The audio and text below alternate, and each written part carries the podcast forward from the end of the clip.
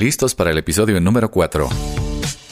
Hola Mariel, ¿cómo estás? Hello Mike, ¿cómo estás? ¿Cómo están todos? Encantados de estar con ustedes nuevamente después de pues un ratito de ausencia. Oye, para el tema del día de hoy, yo me acuerdo que tú eres una de las pocas personas que yo conozco que se la llevan bien con el 99.99% de las personas que conocen. A ver, Mariel, cuéntanos, ¿cuál es el secreto? ¿Cómo le haces? Nada más no preguntes por el 1%, ¿eh? Porque la verdad es que me encanta, me encanta conocer gente nueva y con la gente que ya conozco me gusta mucho estar, me gusta mucho compartir, me gusta mucho platicar. Hablo mucho, Mike, a veces demasiado, ¿cómo te explico? Pero, no sé, me encanta estar rodeada de personas. Y es algo que yo creo que heredé de mi santa madre porque se le da también con ganas. No sé si es aprendido, no sé si es alguna necesidad natural, pero me gusta estar rodeada de personas. O sea, tú no te engentas, pues, como nos puede llegar a pasar a algunos. Eh, no, normalmente no. No te digo que no disfruto mis momentos de soledad, porque sí los disfruto y llegan momentos en que quieres hacer tu propia conexión contigo mismo. Normalmente esos momentos se me dan, por ejemplo, en el ejercicio. Yo no puedo hacer ejercicio acompañada. Y mis amigas de aquí de San Luis con las que Alguna vez intentamos irnos caminando juntas y demás, y sí les dije, saben que yo para esto no sirvo.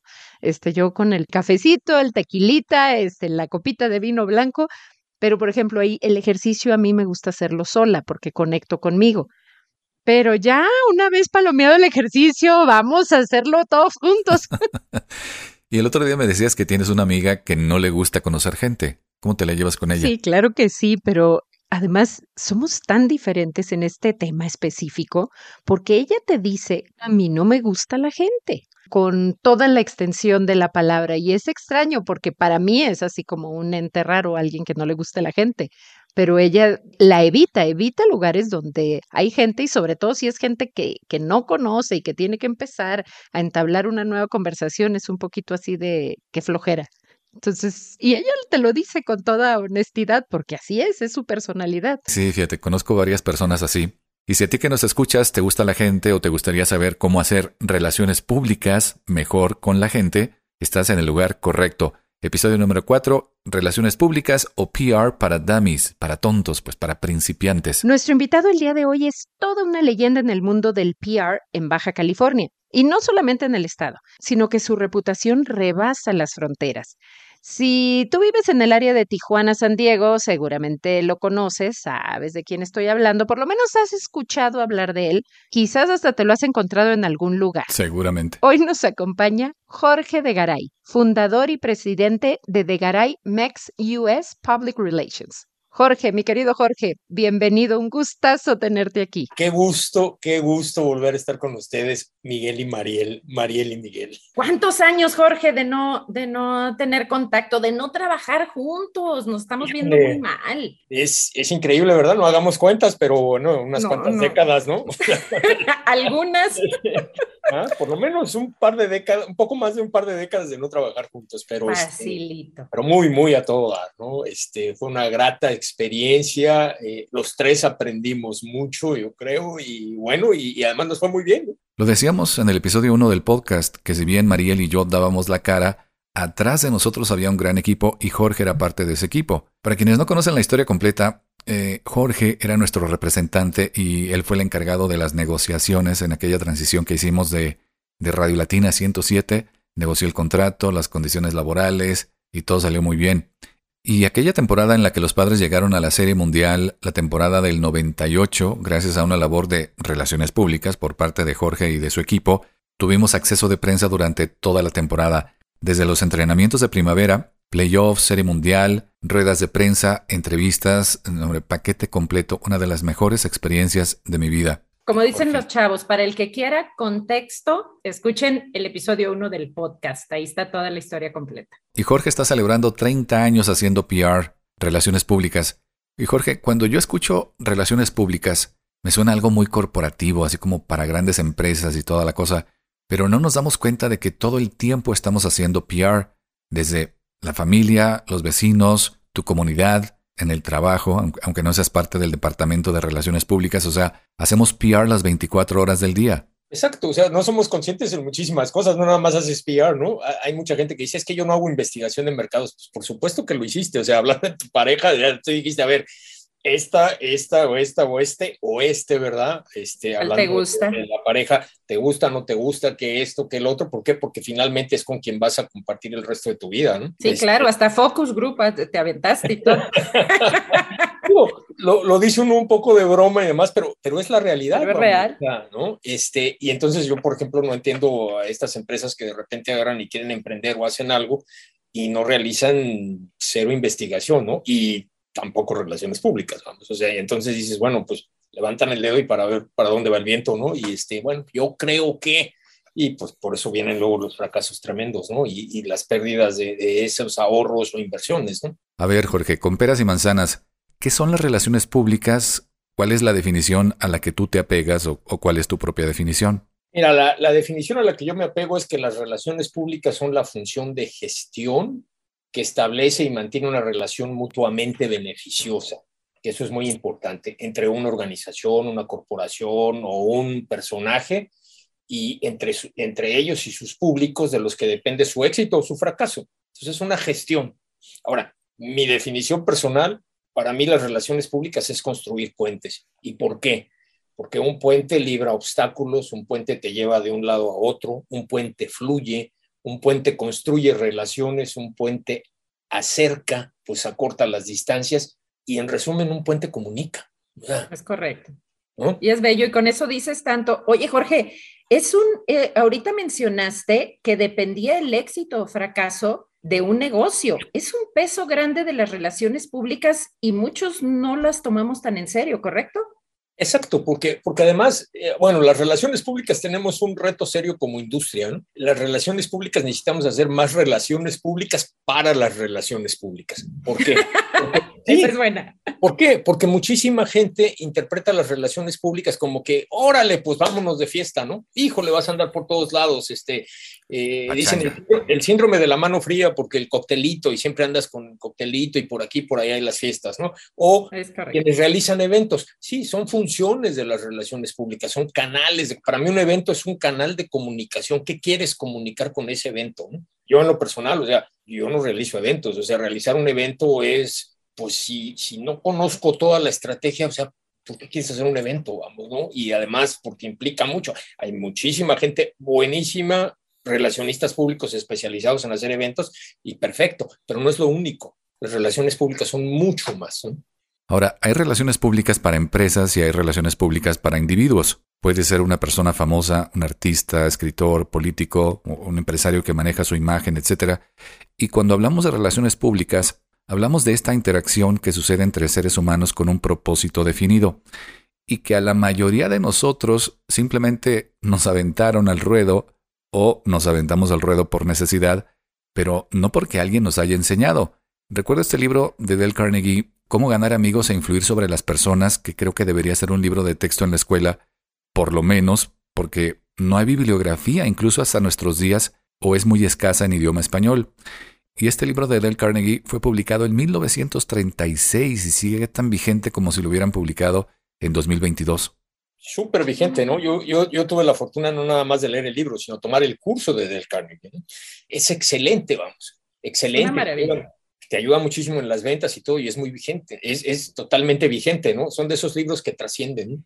Te pongo otro ejemplo, un libro de Alvin Toffler, escrito hace 52 años, El shock del futuro, ¿no? Y, este, y en donde él te dice que eh, las tecnologías son importantes, pero que no olvidemos al ser humano, ¿no? Y creo que esto es más vigente que nunca en estos momentos, ¿no?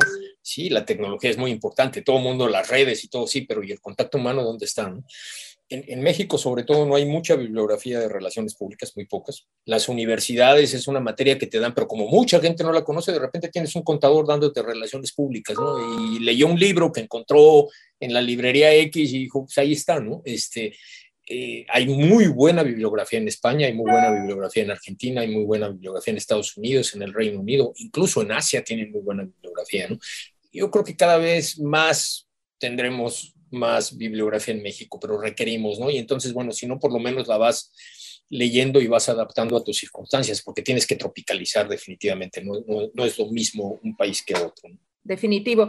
En el proceso de relaciones públicas, Jorge, el otro día que platicábamos, comentabas tú que hay que separarlo como en dos partes. Hay todo un proceso de preventa, que es así como para colocarme y darme a conocer y generar esta interacción este, mía y con mis prospectos, mis clientes, eh, dependiendo de tu, de tu producto o servicio, pero también hay toda una parte que es postventa y se complementan una a otra. Totalmente. O sea, eh, lo que pasa es que ahora está muy de moda el que eh, creas tu propia marca, ¿no? o si creas tu propia marca, pero bueno, pues este, pues define qué quieres, a dónde quieres llegar y todo. Es un hecho que todos, todos, absolutamente todos tenemos un prestigio y una reputación. Mayor nivel, menor nivel, pero todos tenemos. Entonces, ¿a dónde quieres llevar eso? ¿A qué escalas? Y entonces para ello hay que hacer estrategias y demás, pero sobre todo hay algo muy importante, no puedes maquillar, tienes que ser congruente, porque si maquillas el maquillaje se cae, si no eres congruente, tarde o temprano sale a la luz la verdad y entonces, híjole, construiste sobre castillos de arena. Entonces, sí, por un lado es la empresa y todo, pero por otro lado eres tú y luego, bueno, pues la combinación. Precisamente hoy se habla mucho acerca de la marca personal, donde la gente ya se ha acostumbrado a seguir a una persona, a una cara o a un nombre, a diferencia de antes, donde creabas un concepto y construías alrededor de ese concepto. ¿Para ti qué es más difícil, manejar a una persona, una marca o un concepto? Son diferentes en algunas cosas, pero lo, lo fundamental es lo mismo, vamos, o sea, la, esencia es lo mismo, no, no puedes separar, o sea, si yo voy a posicionar a un equipo de béisbol, bueno, pues tengo que ver todas sus fortalezas, oportunidades, amenazas y, este, y debilidades, ¿no? Y lo mismo con una persona, pero tú tienes que, a qué público quieres llegar, por eso tienes que definir, o sea, si, si tú vas a ir a algún lado, o sea, simplemente si tú vas a ir a algún lado, marcas tu ruta, ¿no? O ahora con las aplicaciones, bueno, pues le dices, a ver, dime por dónde hay menos tráfico y yo sigo a ti, ¿no? Y otra te lleva por otro lado, en fin, ¿no? Pero, ¿y, qué pasa si esa aplicación no en ese momento se cae, el internet o no está bien y todo, y entonces te perdiste? Entonces yo creo que es lo mismo, o sea, ¿a dónde quieres llegar? ¿Cómo quieres posicionarte? Tienes que investigar, volvemos a lo mismo de decir tus fortalezas, tus debilidades, tus oportunidades, tus amenazas y planear tu destino. O sea, aquí es a donde quiero estar y quiero estar para qué, porque yo creo que eso es todavía más importante, ¿no? ¿Por qué quiero estar ahí? ¿Para qué quiero estar ahí? Porque yo creo que no debemos de perder de vista el que todo lo que hagamos, de qué manera vas a influir en el beneficio de tu comunidad. Cuando nosotros estábamos en la radio, no había redes sociales, y el fenómeno que he visto es que las redes vinieron a transformar la forma en que interactuamos con los demás pero también transformaron la forma en que hacemos negocios, por ejemplo.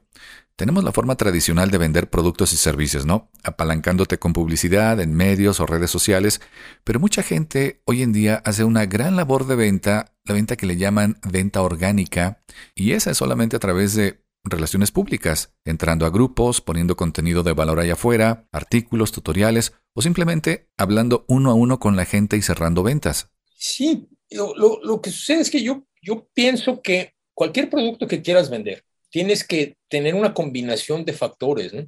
Y es cuando te dicen, es que eh, relaciones públicas es mercadotecnia, relaciones públicas es publicidad. No, no, no, momento, son, son cosas diferentes, vamos. Todas se complementan, ¿no? Relaciones públicas es comunicación, se complementa, vamos, ¿no? Lo que necesitas son tener tus estrategias y tus metas y tus tácticas muy bien definidas para ir trabajando con cada una de ellas y ver cómo se complementan con las otras y se apoyan unas a otras, ¿no? O sea, yo jamás recomendaría, eh, no hagas publicidad nada más a relaciones públicas, no, espérame, o sea, este, en algunas cosas tienes que ser publicidad, por ejemplo, en las redes, a lo mejor tienes que pagar una pequeña campañita ahí y bueno, pues estás pagando y esa es publicidad. Y por otro lado, trabajas en tus grupos y es lo orgánico, ¿no? Y entonces, pero vuelvo a lo mismo, o sea, investigaste, sondeaste, planeaste a dónde quieres llegar y cómo mides, porque si no tienes objetivos, pues cómo mides. Entonces, un éxito fue un fracaso, ¿no? Y, no nada más con las ventas, vamos, o sea, son muchas otras cosas, ¿no? Si pusiéramos un ejemplo, el político de Nuevo León, muy joven, ¿no? Está casado con alguien que la definen como un influencer. Y entonces, este, pero, pero realmente, ¿qué piensa sus públicos? ¿Y quiénes son sus públicos? Sus gobernados, ¿no? ¿Y cómo le estás llegando a sus gobernados? ¿A través de influencers? Pues un influencer finalmente es alguien que va a decir lo que tú quieres, o sea, cuando los contratan, ¿no? Y entonces, pues es una publicidad, pero hay líderes de opinión que son influencers a los cuales no le estás pagando o hay otras personas que pueden ser no líderes de opinión, pero en su círculo de influencia, que son sus conocidos y demás, este, van a hablar de ellos, ¿no? O sea, ¿qué pasa en las empresas? No nos hemos olvidado de los empleados y son nuestros principales embajadores, no son influencers. O sea, un empleado, un empleado llega y, le, y lo acaban de contratar en tal empresa. Y es domingo y se reúne toda la familia y la familia dice, ¿qué tal? ¿Cómo estás? ¿Cómo te va? ¿Qué tal la nueva empresa? ¿Qué es yo? No, pues, bien, no sé. Oye, pero ¿y qué es lo que busca esa empresa? Pues vende esto, o sea, pero yo estoy en tal parte, ¿no? Y estoy, ya no, no saben ni qué hacen, saben que venden un producto, no conoce las características del producto, no conoce cuáles son sus mercados, no sabe cómo beneficia esto a la comunidad. ¿Y qué ha pasado? Pues hemos dejado de hacer relaciones públicas y comunicación interna para que ellos sean nuestros embajadores y nuestros influencers, ¿no? Y quién mejor alguien que trabaja en nuestra empresa. También uno de los retos de las relaciones públicas es que el relacionista público eh, le preocupa mucho estar en el escenario cuando no debería y entonces le interesa mucho el brillo. ¿no? Y entonces, bueno, pues adentro no tengo brillo, pero afuera sí tengo mucho brillo, ¿no? Y me ven y entonces, y me vuelvo famoso, ¿no?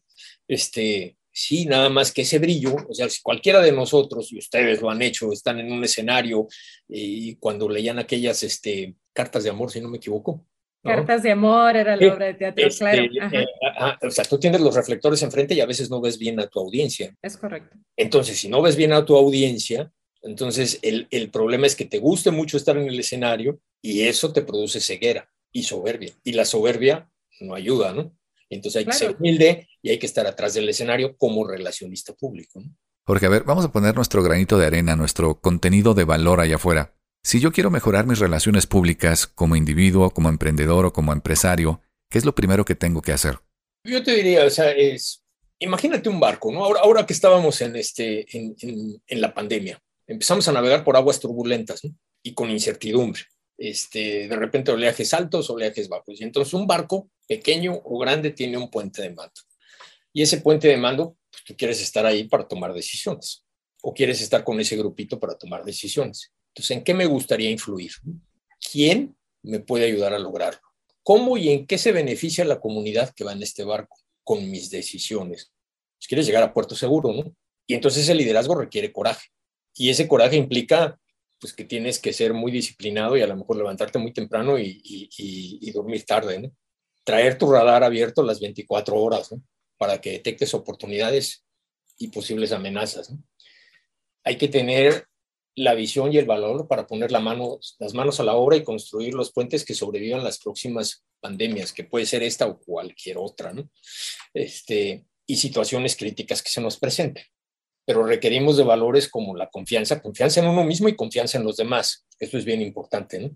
Si no, no haces equipo. La honestidad, la lealtad, el compromiso con la verdad, que ese es importantísimo, ¿no? O sea, ¿qué está pasando ahora, no? Y sobre todo, es, es un mal de las redes, ¿no? O sea, ¿cuánto de lo que leemos y vemos es falso o es verdadero, ¿no? Entonces, ¿qué tanto estamos influyendo? Que pensemos diferente, pero sin dejar de tener ética y equidad para que actúen como sólidos pilares de nuestros puentes, ¿no? Que soñemos, o sea, e, esa, esa es una gran capacidad que tenemos, o sea, soñar, ¿no? Hay que ver las cosas desde otra perspectiva y regreso a las oportunidades, a detectar las oportunidades y las amenazas, ¿no? Seamos lo suficientemente humildes, y yo creo que eso es muy importante, para escuchar, retroalimentarnos y aprender de los demás, sin importar a qué generación pertenezcan. O sea, ahorita estamos conviviendo en general por lo menos cinco generaciones, ¿eh?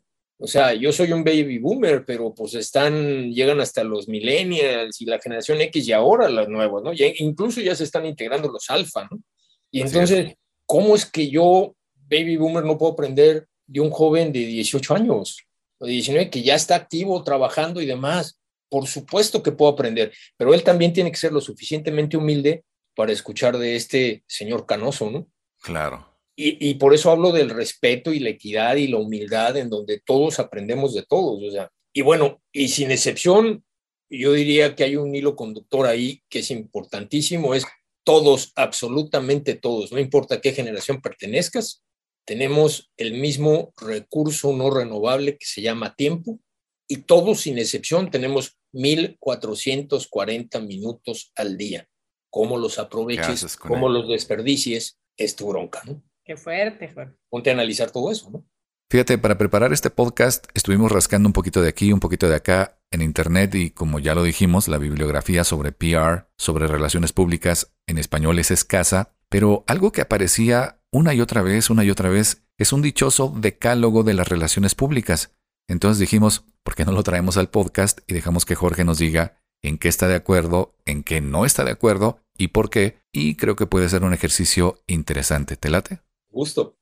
Va. Número uno. Reconocer a tu público y determinar el lenguaje indicado para transmitir un mensaje. De acuerdo. Un poquito lo que decías, ¿no? De acuerdo. O sea, es, es no le vas a hablar de la misma forma a un hombre de generación tradicional, que son los que andan en los 75 años, en números redondos, 70, 75 años, y que todavía están activos, ¿no?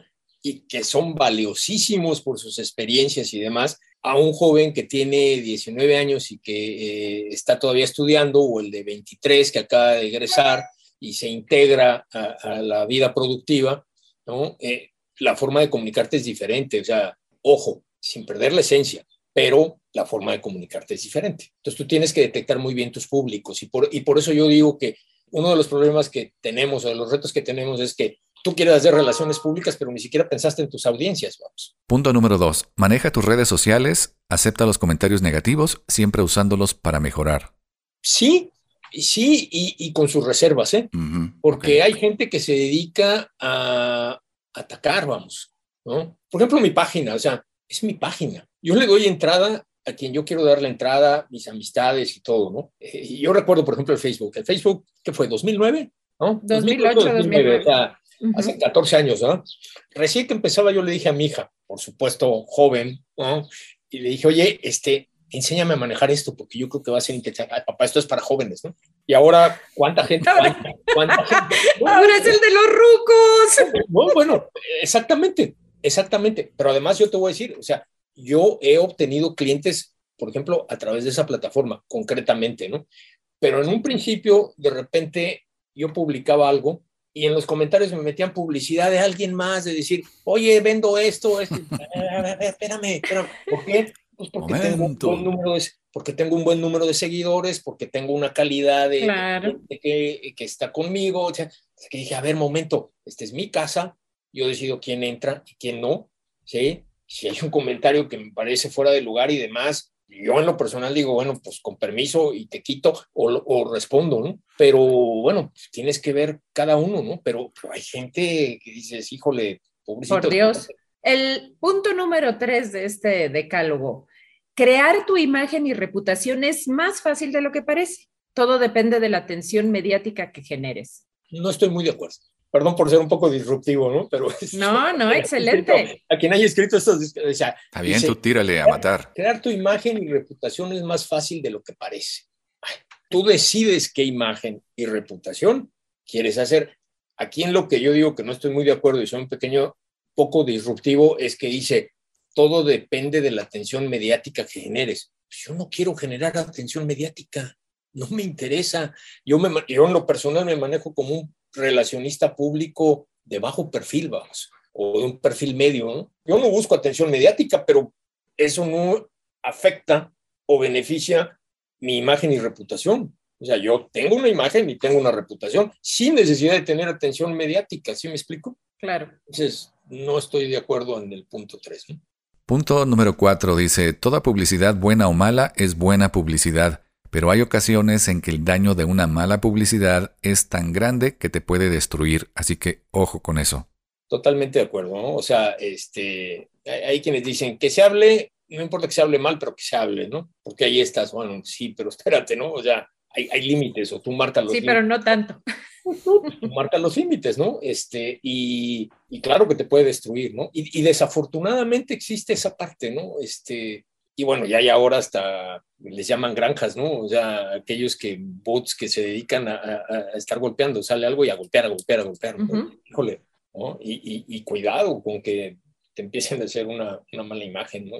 Pero bueno, pero yo en alguna ocasión tuve una experiencia, o sea, este, hace algunos años, este, alguien dijo que yo buscaba una posición para un político, ¿no? Y este, y esta persona la buscaba y entonces pues me soltó dos golpes ahí en medios de comunicación de que yo buscaba eso, ¿no? Y dije, bueno, pues quienes me conocen, saben cómo soy, pues que formen su propia opinión, ¿no? Criterio, claro.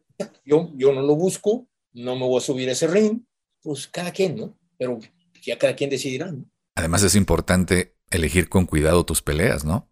Exacto, tú depende, tú, tú dependes que, en, qué ring te quieres subir, ¿no? Pues es que la número, esta número 4 me lleva otra vez a la 3, ¿no? Donde, donde enfocan y dicen que la atención mediática que generes, pues es que, digo, a ver, ese es el decálogo de las relaciones públicas, ¿no? Este, pues es que hay, hay cosas que no necesitas generar atención mediática. O sea, por eso haces relaciones públicas, o sea, no para no depender. pues no necesito estar en el medio cuando mi audiencia, que la tengo muy detectada, conoce de mi producto, sabe qué es, me fui de boca en boca, eh, ha probado mi, mi producto o mi servicio, lo recomienda y no he estado mediáticamente. Y me va muy bien en mis ventas, además, ¿no? Ahorita mencionabas justo el punto número 5. Dice, no debes desestimar el potencial de la llamada word of mouth o de boca en boca. Las personas y las pláticas interpersonales suelen ser tu mejor publicidad. Pues es, es la esencia de las relaciones públicas. ¿eh? Yo, por ejemplo, muchísimos de, mi cartera de clientes a lo largo de estos 30 años con la firma, ¿no? muchos han sido por recomendación. O sea, ¿por qué, ¿por qué obtuvimos el Super Bowl? Por el trabajo que hicimos con grandes ligas, vamos. Yo nunca toqué la puerta de la NFL, ¿no? Y cuando me dijeron, pues yo no me la creía, por supuesto, ¿verdad?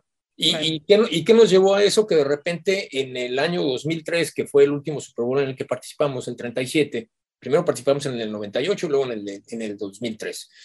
Ese mismo año, en el 2003, se cumplían los 100 años de la ciudad de Mexicali y tenían un concierto muy famoso que era Luciano Pavarotti en el desierto, en la Laguna Salada. El Super Bowl fue enero, febrero, ¿no? no recuerdo exactamente la fecha, pero y Pavarotti fue en octubre. A nosotros nos llamaron para Pavarotti, la gente de Pavarotti nos llamó 18 días antes del concierto. ¡Wow! Que traían una crisis, traían una firma de relaciones públicas con la que estaban trabajando desde hace año y medio y empezaron a tener problemas porque a los 20 días antes del concierto empezaron a llegar medios de comunicación de todas partes del mundo, literalmente de todas partes del mundo, y no había quien nos atendiera, etcétera, etcétera. Y entonces nuestra reputación, prestigio y recomendaciones de haber manejado un Super Bowl, donde manejamos muchísimos medios de comunicación y ustedes estuvieron ahí, este, pues eso nos llevó a que pues, no teníamos bronca para manejar eso, o sea, afortunadamente. Y ese word of mouth es importantísimo y eso te ayuda a construir tu prestigio y tu reputación. Claro. Vamos con el número 6. Al ser figura pública, debes cuidar cada una de tus palabras y acciones ya que estás bajo el escrutinio de la sociedad las 24 horas del día. Definitivamente, ¿no? Pero yo aquí nada más diría, todos somos figura pública. ¿Estás de acuerdo? Todos. Total, sí. Ciertamente algunos se van por ostentar un cargo público, que es diferente, o porque su actividad los vuelve más públicos, vamos, incluso más mediáticos, ¿no? actores, actrices, deportistas, etcétera, etcétera, y políticos, por supuesto, ¿no? Pero bueno, yo aquí, cuidar cada una de tus acciones, pues volvemos a lo que tú mencionabas hace rato, Miguel, o sea, pues tus valores, ¿no? Eso es siempre. Eh, eh, o sea, no, no, no puedes, este, pues no puedes ser medio, ¿no? como que soy medio esto, ¿no? Y, o, soy funcionario público de, de, 8 a 3 de la, de 8 de la mañana a 3 de la tarde, pero ya después, ¿no? O los fines de semana, no, no, pues eres funcionario público las 24 horas, ¿no? Y durante, y que te dure todo el encargo, ¿no? Y has mencionado mucho esto de tenemos que ser congruentes a la hora de practicar. Es que es eso, es que es eso, tienes que ser congruente. Fíjate, hoy en día creo que estamos ante un fenómeno donde nuestra vida es tan pública con las redes sociales, si las estás usando obviamente, que cualquier errorcito se puede magnificar de tal forma o incluso se puede llegar a malinterpretar o a distorsionar y puedes perderlo todo. O sea, una reputación que te costó años construir, en un ratito, bye. Cierto, cierto. Hay un político muy joven, hijo de un famoso político, que hace días en una sesión de cabildo, creo que andaba por Nueva York y demás, y salió este, a la hora de la sesión, yo lo escuché en redes y en medios, estaba un poco pasado de copas, ¿no? Por así decirlo, y entonces, bueno, se disculpa, dice, pero pues, a ver, espérame, ¿no? No decimos que era el hijo de Colosio para que no se vaya a enojar el hijo de Colosio. Oye, punto siete del decálogo. Si existe un problema, tienes que asegurarte de dar un comunicado lo más rápido posible, siempre poniéndote en el papel de culpable y arrepentido de una manera creíble. Híjole. Por culpa, por mi culpa, por mi grande culpa. No, pero está, está como de. A ver, yo creo que este es el riesgo de las redes, ¿no? Y las tareas en Google, ¿no? O sea, si a mí un alumno, si yo estuviera dando alguna clase y, dime un decálogo y me trae esto, pues con el Reprobado. con el 7 lo repruebo, ¿no? O sea, son unos latigazos. A ver, dice, si existe un problema, tienes que asegurarte de dar un comunicado lo más rápido posible, siempre poniéndote en el papel del culpable y arrepentido. ¿Por qué voy a ser culpable yo? O sea, yo primero, analizo, primero, o sea, pues... Cada situación es diferente y pueden generar problemas Yo no lo contrato para que me maneje una crisis, ¿eh? O del mundo, ¿no? O sea, pues a lo mejor tú no eres el culpable y ¿por qué me voy a arrepentir de algo que yo no hice? O sea, a ver, totalmente en desacuerdo. ¿no? Número 8. Las imágenes son todo. Si no logras conectar con el público, debes modernizar tu marca para que la comunicación sea efectiva. Yo creo que, que volvemos a lo mismo, ¿no? Es este, quiero entender aquí qué es la comunicación visual, el diseño y demás. Bueno, pues son, son canales, ¿no? Pero otra vez, ¿quién es tu público, no? Entonces, ¿cómo te quieres comunicar y qué quieres transmitir? Vamos y entonces, bueno, pues tendrás que cuidar esa parte, ¿no? Pero modernizar tu marca para que la comunicación sea efectiva, pues a lo mejor algo muy moderno, pero yo aquí diría, por ejemplo, ¿qué ha pasado en esta pandemia? ¿no? Que ahora nos preocupa más o a, mucha gente le preocupa más, no tanto la imagen visual de la marca, ¿no? Porque aquí dice, las imágenes lo son todo, ¿no? Es como una fotografía habla más que mil palabras, ¿no? Sí, está bien, pero tienes que modernizar tu marca para que la comunicación sea efectiva. Mm, yo podría decir, a lo mejor no modernicé mi imagen visual, pero estoy comprometido con los 17 objetivos de la ONU sobre sostenibilidad para el 2030, estoy comprometido con mi comunidad y soy una empresa socialmente responsable, estoy comprometido y ayudo y contribuyo a esto y a lo otro, entonces, la gente a lo mejor mi logo no le gusta, pero sí le gusta lo que hago, ¿no? Entonces, este, volvemos a lo mismo. No creo que pueda ser tan cuadrado. Tu fondo, ¿no? O sea, este, te haces a lo mejor más accesible tecnológicamente, qué sé yo, ¿no?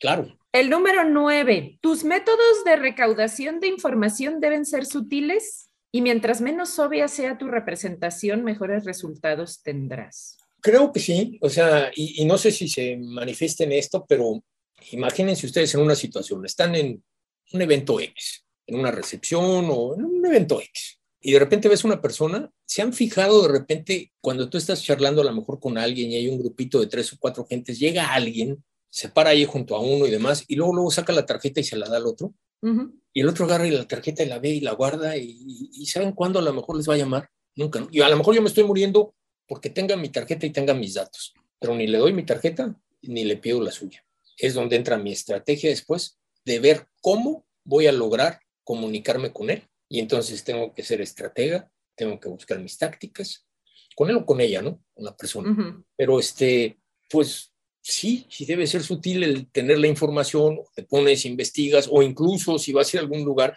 pues otra vez haces tu trabajo antes, ¿no? Previo. Estar, cómo van a estar, etcétera, etcétera, a quién quiero ver, cómo logro conectarme o que una tercera persona me presente, en fin, este, y pues sí, hay que tener cuidado en recaudar la información, pero sobre todo recaudar información y ver las fuentes de información. El último punto, el punto número 10. Sea abierto y no te muestres agresivo. El lenguaje verbal puede ayudarte o destruirte y de no saberte manejar puedes hacer que tus clientes o empresa pierdan más.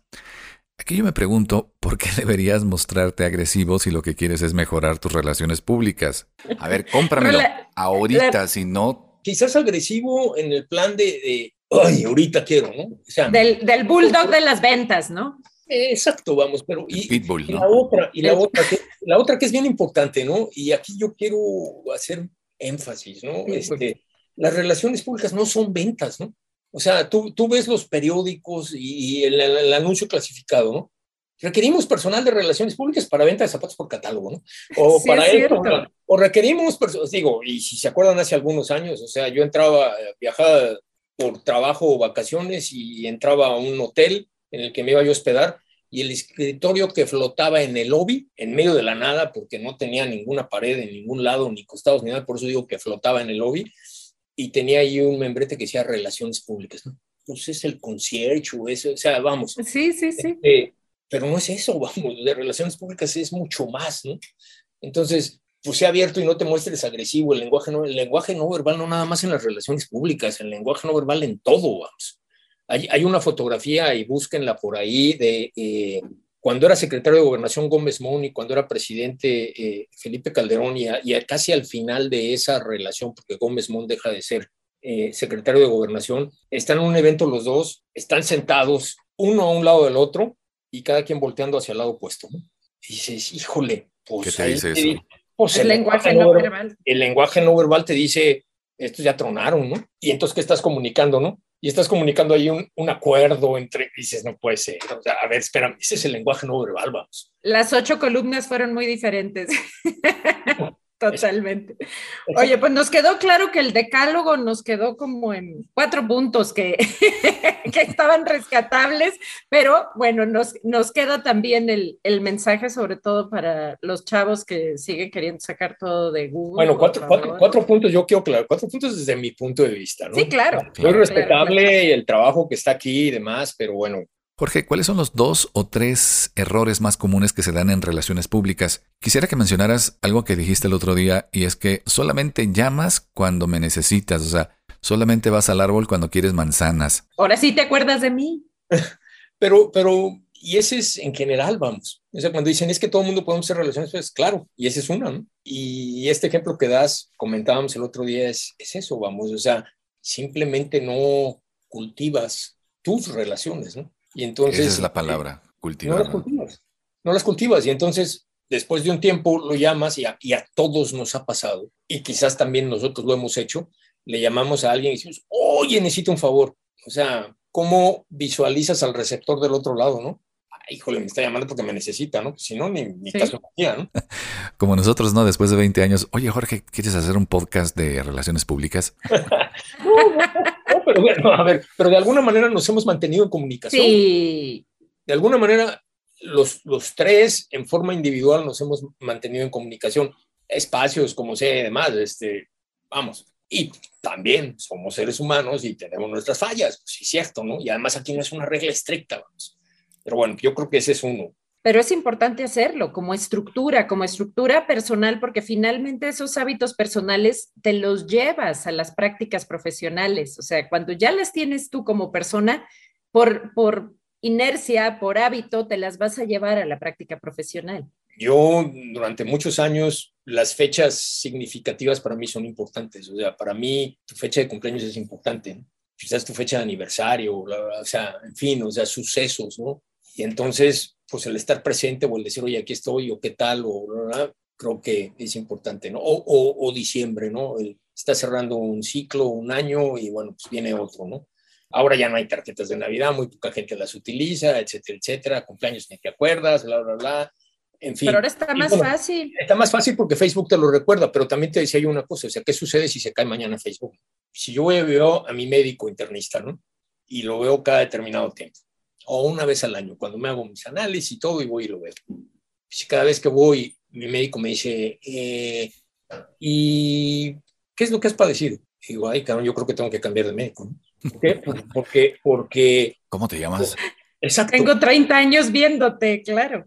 ¿Por qué? Porque, porque finalmente él lleva y sabe y lleva ese récord, ¿no? Y pongo el ejemplo del médico, pero entonces, ¿tú por qué no llevas el récord de tu cliente o de tu prospecto o demás? O sea, este... ¿no? Claro. O sea, si yo voy y me siento con mi prospecto, que es mi cliente, a lo mejor, este, y no recuerdo cuándo lanzó su último producto, pues entonces, este, como que no le estoy ayudando, ¿no? Claro. Sí, sí, sí tú tienes un pequeño hotel boutique y demás, y fuiste y te hospedaste, y entonces lo único que estás es que pues ahora ya están las aplicaciones y bueno, pues hay que me califiquen y demás. Pero ¿qué sucede si yo le mando un mensaje personal? Porque tengo sus datos, no invado su privacidad, debo tener cuidado, ¿no? Uh -huh. Pero le mando datos le digo, este, soy el propietario o el director general del hotel y demás, y lo único es quisiera cuando tengas oportunidad, si me regalas un minuto de tu tiempo y a lo mejor vía telefónica, este, el día que tú puedas, dime día y hora y todo, y comentamos un poco porque me interesa mucho saber qué te sentiste y en qué podemos mejorar. ¿Cómo se va a sentir esa persona? Va a decir, órale, importante, me buscó, me llamaron, es mi oportunidad para quejarme, es mi oportunidad para decir, es mi oportunidad para esto, pero la otra es, hay un alto porcentaje de posibilidades que esa persona te va a recomendar con otros. Y eso son relaciones públicas. Ahora, ¿qué prioridad le deberíamos dar a las relaciones públicas como emprendedores o como individuos? Sobre todo cuando estás empezando un emprendimiento, ¿no? Que tienes que hacerle al hombre orquesta, tienes que salir a vender, encontrar proveedores, entregar, enviar, seguimiento, corretear cuentas por cobrar, etcétera, etcétera. Yo, yo creo que mucha, ¿eh? Muchísima. Yo creo que, es parte esencial. Yo creo que, mira, creo que para la industria de las relaciones públicas esta pandemia tuvo su beneficio también, ¿no? O sea, de ser un área que no tenía mucho acceso al comité directivo en algunos casos, en muchos casos, de repente se convirtió en un área que estaba sentado en el puerto de mando. ¿no? ¿Por qué? Porque había que tenerla en el área donde se toman decisiones. Y entonces eso es valiosísimo. O sea, una es, se toman decisiones porque provees de información y porque también propones estrategias y tácticas para los objetivos que estás buscando. Y aquí no, importa que seas un gran corporativo, que seas una persona o que seas una pequeña empresa, un emprendedor, ¿no? O sea, ciertamente eh, los presupuestos y los recursos son totalmente diferentes, ¿no? Pero bueno, o sea, ¿por qué? ¿Cuál es la diferencia de que una gran empresa tenga su consejo de administración y un emprendedor no pueda tener su consejo de administración?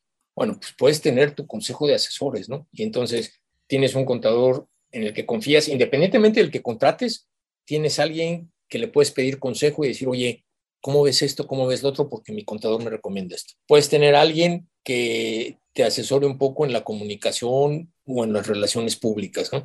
Puedes tener a alguien, o sea, y, este, y conforme vas creciendo, pues a lo mejor ya puedes contratar a los profesionales, ¿no? Y, la otra es, sí, métete al Google, investigue y demás, pero también, si, si tú a mí me preguntas, por ejemplo, mis libros de cabecera te vas a reír, o sea, sí, sí, por supuesto que leo mucho de relaciones públicas y cada vez que sale algo leo de relaciones públicas.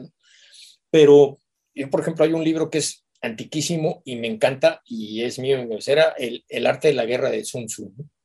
¿Eh? Pero Robert Greene es uno de mis autores preferidos y digo, tengo las 48 leyes del poder, que son importantísimas y nos sirven a todos, ¿no? Las 33 estrategias de la guerra, el arte de la, de la seducción, maestría, y el último que estoy leyendo que me encanta es las leyes de la naturaleza humana, porque pues estás tratando con seres humanos, ¿no? Igual que... Es la base. Exacto. Entonces, pues, a ver, pues vamos conociendo, ¿no? O sea, tienes que estarte documentando en serio, ¿no? Eh, pequeña empresa, gran empresa, todos tenemos que meterle muchas ganas, ¿no? Y hay que documentarse y documentarse y documentarse, ¿no? Este, y, y hay que tener todos los canales abiertos. Y la otra, y, y, ya sé que ya nos colgamos un poco de tiempo, pero este, planes de prevención de crisis. ¿A quién llamo? ¿Qué hago? Y qué cosas puedo hacer, así lo básico por lo menos, en caso de que suceda esto o suceda esto o suceda esto. A mí me encanta trabajar construyendo escenarios. ¿Qué pasa si? Y entonces tengo esta opción. Ojalá y nunca pase, ¿eh? pero si pasa, ¿qué hago, no? Jorge, ya para terminar, ¿es lo mismo hacer networking que hacer PR, que hacer relaciones públicas? Mira, networking, este, a mí me da mucha risa cuando alguien dice, híjole, es que conoce a todo el mundo y llega y es el alma de la fiesta y se debería dedicar a las relaciones públicas. Mm, está bien, pero no lo es todo, vamos. Entonces, creo que con eso te estoy respondiendo. O sea, tú puedes hacer networking muchísimo, pero hacer relaciones públicas va más allá. Yo le llamo el arte y el reto de construir puentes. Y es bonito aparte. Jorge, nos dio muchísimo gusto tenerte en el podcast y para quienes nos están escuchando tenemos un regalo de parte de Jorge que consiste en una hora de asesoría una hora de coacheo uno a uno con Jorge para un emprendedor o para un empresario o para alguien que realmente lo necesite. No importa en qué ciudad o en qué parte del mundo estés, para eso está Zoom. Eh, Jorge, ¿algún requisito especial para acceder a este premio? No, simple y sencillamente quien nos vaya a llamar, pues, que realmente nos demuestre que es una empresa o que está empezando, este, porque si no, un emprendedor. Sí, sí, si no también, este, hace rato lo dije, ¿no? Tenemos 1440 minutos y, este, y, 60 minutos son muy valiosos, ¿no? Y yo encantado, encantado en, este, en poder apoyar a alguien. Que realmente sea alguien que tenga una empresa o que tenga o que sea un emprendedor ya arrancado el proyecto. Ok, entonces vamos a recibir los primeros 10 correos electrónicos con el asunto Quiero una hora con Jorge. El asunto debe decir Quiero una hora con Jorge a miguelymariel.yahoo.com. miguelymariel.yahoo.com. Incluye tus datos, tu nombre, tu ciudad, teléfono y de qué se trata tu empresa o tu emprendimiento, o sea, para qué quieres la hora de asesoría con Jorge. Y vamos a seleccionar al ganador de forma aleatoria y lo vamos a anunciar en el próximo podcast, ¿ok? Jorge, gracias. ¿Algo más que quieras agregar? No, no, yo la verdad este, disfruté muchísimo. Primero que nada, volver a estar en interacción con ustedes en este formato. Me remonté a aquellos días, este, cuando estábamos en cabina, ustedes estaban en cabina y demás, ¿no? Pero este, el poder ver toda la evolución de estos años de ustedes y, el estar ahorita platicando de esto, pues la verdad ha sido un obsequio, ¿no? Este, la verdad les agradezco muchísimo, eh, saben cuánto los aprecio, cuánto les admiro y bueno, pues son de mis diamantes distinguidos, ¿no? Consen, Eres Consen y eres consentido nuestro. ¿Dónde te localizan para solicitar servicios? Sí, cómo no. Mira, eh, bueno, mi página es eh, www.mxuspr.com y este, pero en Facebook me pueden localizar como Jorge de Garay Payares, de Garay es con apóstrofe, de apóstrofe Garay guion Payares. Este, ahí me localizan y ahí me pueden mandar algún mensaje y todo con, muchísimo gusto. En Twitter estoy arroba de Garay PR, en Instagram estoy igual de Garay PR, arroba de Garay PR, D G A R A Y P R con mucho gusto. Jorge, te mandamos un abrazo hasta Tijuana y felicidades por esos 30 años de carrera. Muchísimas gracias, muchas gracias. Un, gusto haber estado con ustedes y les deseo muchísimo éxito en todo esto que, están emprendiendo. Muchas gracias. Gracias, George. Saludos a todos allá en el terruño. Gracias. Terruño querido. Igualmente en, en los terruños respectivamente de ustedes. Gracias. Cuídense mucho. Gracias.